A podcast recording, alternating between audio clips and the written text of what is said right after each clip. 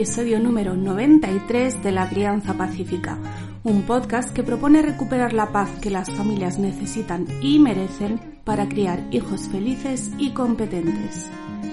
Soy Laura Mascaro y estoy convencida de que cambiando la crianza podemos cambiar el mundo, porque la reforma educativa empieza en tu casa.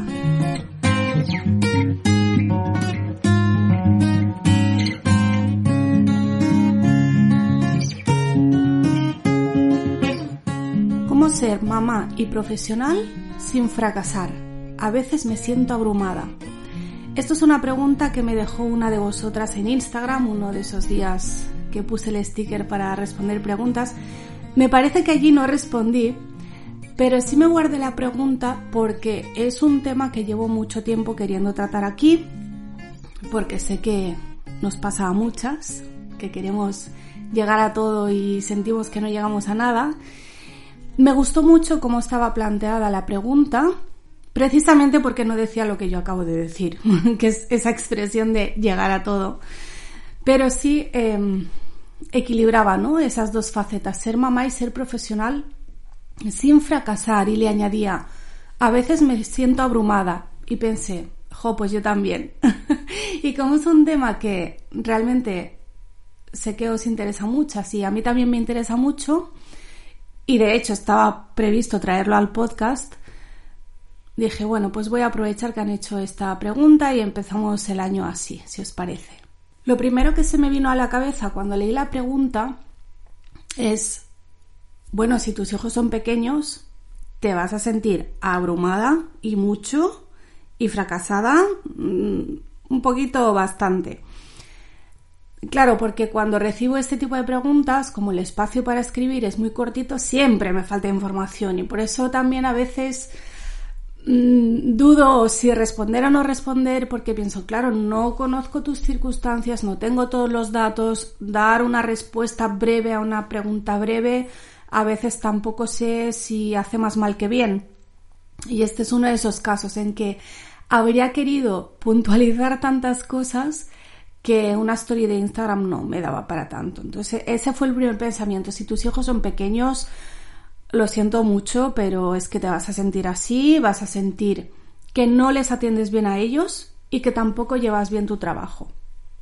Eso es normal, no se puede llegar a todo y siempre al final hay que estar priorizando una de las facetas de nuestra vida, que en, esta, en este caso hablamos de dos, pero podríamos añadir más, porque somos más cosas que madres y profesionales, somos personas, somos eh, esposas, somos hijas, somos amigas, somos un montón de cosas. Y si además tus hijos no van al cole como los míos, pues peor aún, porque más tiempo tienes que dedicarles y, más trabajo te dan, aunque suene mal, pero te dan trabajo. Obviamente lo que haces es muy importante. Yo recuerdo que mi madre cuenta una anécdota que le pasó a ella cuando mi hermano era pequeño, no sé si, yo creo que yo todavía no había nacido. Mi hermano era muy pequeñito, lo cuidaba mi abuela y cuando mi madre volvió del trabajo y no sé, creo que tenía que ella era maestra y no sé si debía tener que corregir o tenía que hacer algo en casa y el niño, claro, el niño tendría menos de dos años y no la dejaba. Y ella dijo, se puso nerviosa, como nos pasa a todas, y dijo, ay, me hace perder el tiempo. Y mi abuela, era una mujer sabia, como ya sabéis, le dijo, no es perder el tiempo, estás criando un hombre. Y eso le cambió el chip y, y a mí también, desde que me lo contó, también me ayudó a cambiar ese chip.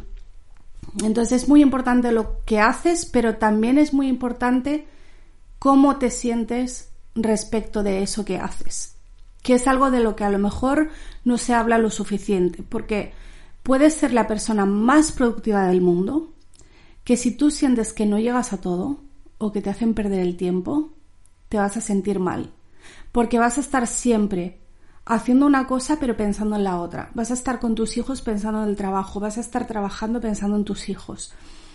Y, eso es fatal, es terrible vivir así. Yo recuerdo cuando mi hijo era pequeño y yo sentía eso, yo sentía que no llegaba todo, que no hacía bien el trabajo, que tampoco le atendía bien a él y ya no hablemos de hacer cosas solo para mí del famoso autocuidado, eso vamos, ni existía ni se me pasaba por la cabeza que pudiera existir porque era como deseando terminar el trabajo para estar con el niño, pero luego estaba con el niño, en realidad mi cabeza estaba en el trabajo y eso, es terrible.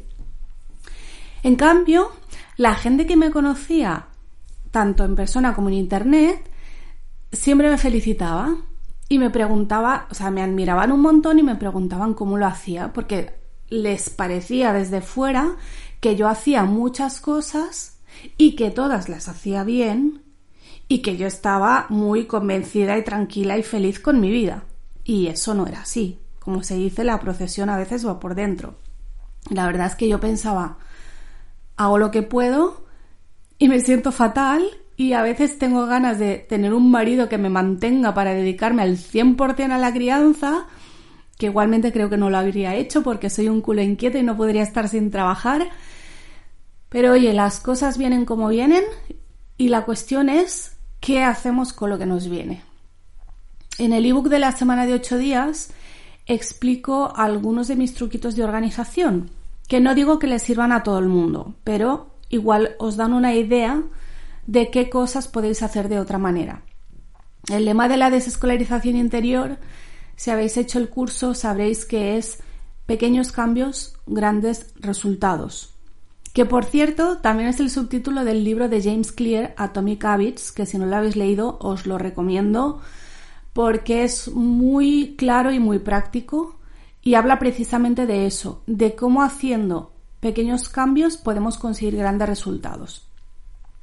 La idea es que a veces pensamos que tendría que haber un cambio muy grande, pero precisamente porque nos sentimos tan abrumadas y sentimos que todo es un desastre, que todo es un caos y la casa está sucia y el niño no está bien atendido y el trabajo no me sale bien.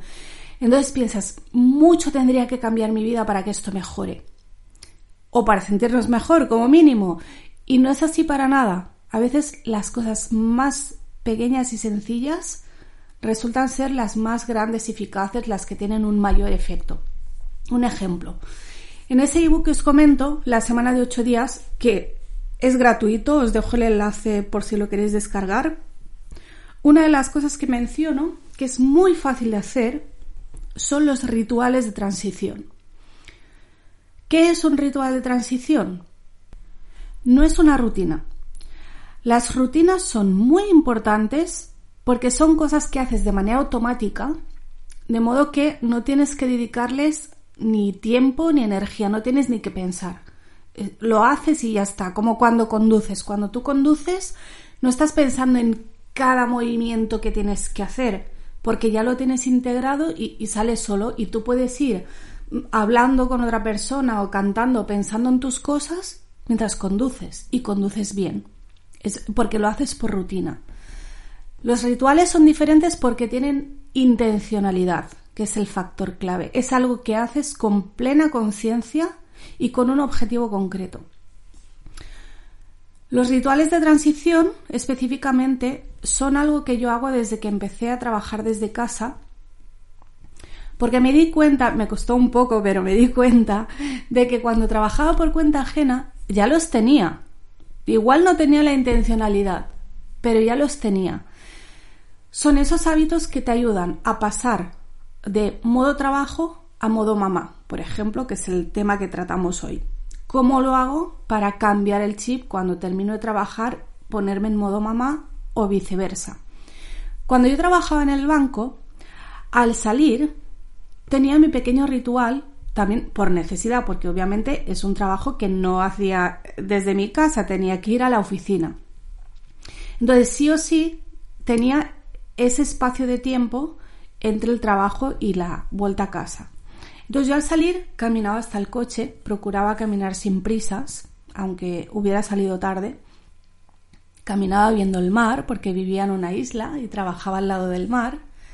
luego en el coche me ponía música alegre y conducía disfrutando de la música, del paisaje y de la conducción, porque a mí me gusta conducir y también porque no estaba en un atasco en Madrid, también hay que decirlo, a lo mejor en esas circunstancias no habría disfrutado tanto pero esa era mi forma consciente de desconectar del trabajo y prepararme para llegar a casa y ser la mejor madre posible.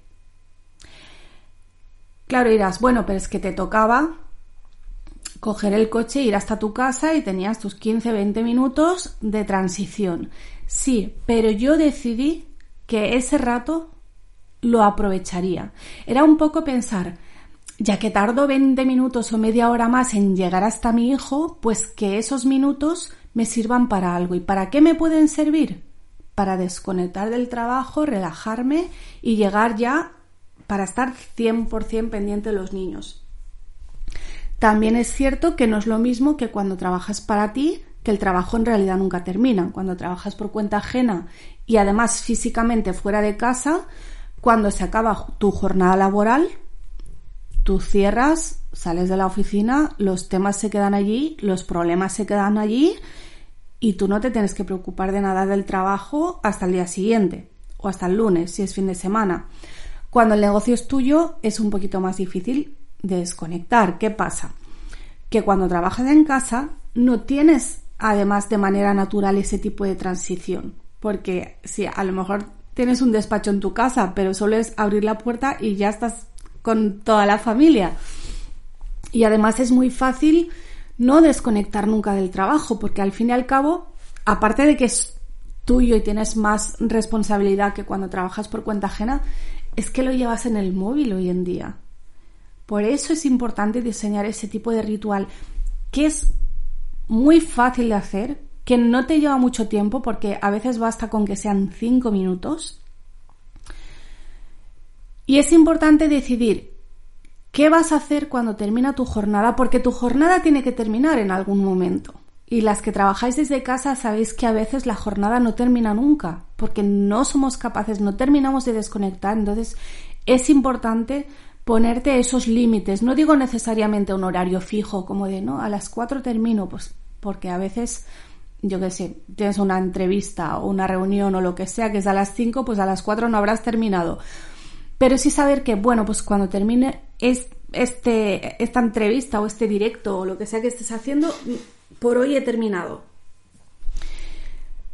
Eso es algo muy habitual cuando tienes un trabajo pues como el mío, que nunca está terminado del todo. O sea, yo casi nunca siento que he terminado algo, porque siempre hay proyectos que, que están por terminar, siempre hay cosas pendientes, hay mensajes por, por responder y hay un sinfín de tareas que, que ahí seguirán mañana y pasado y al otro y nadie las va a hacer por mí.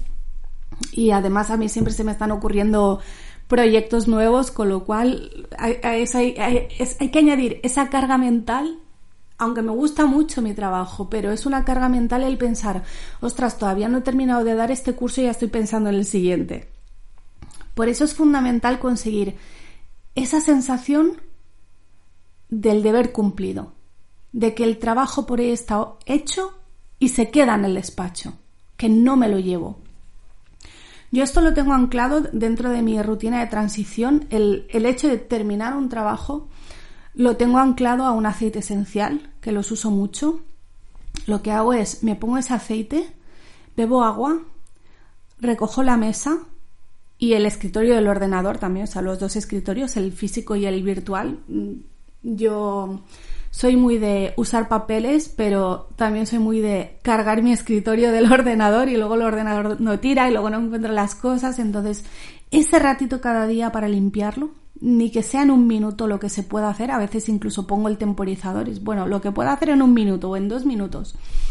Todo esto lo hago con música de fondo, que además siempre es la misma también.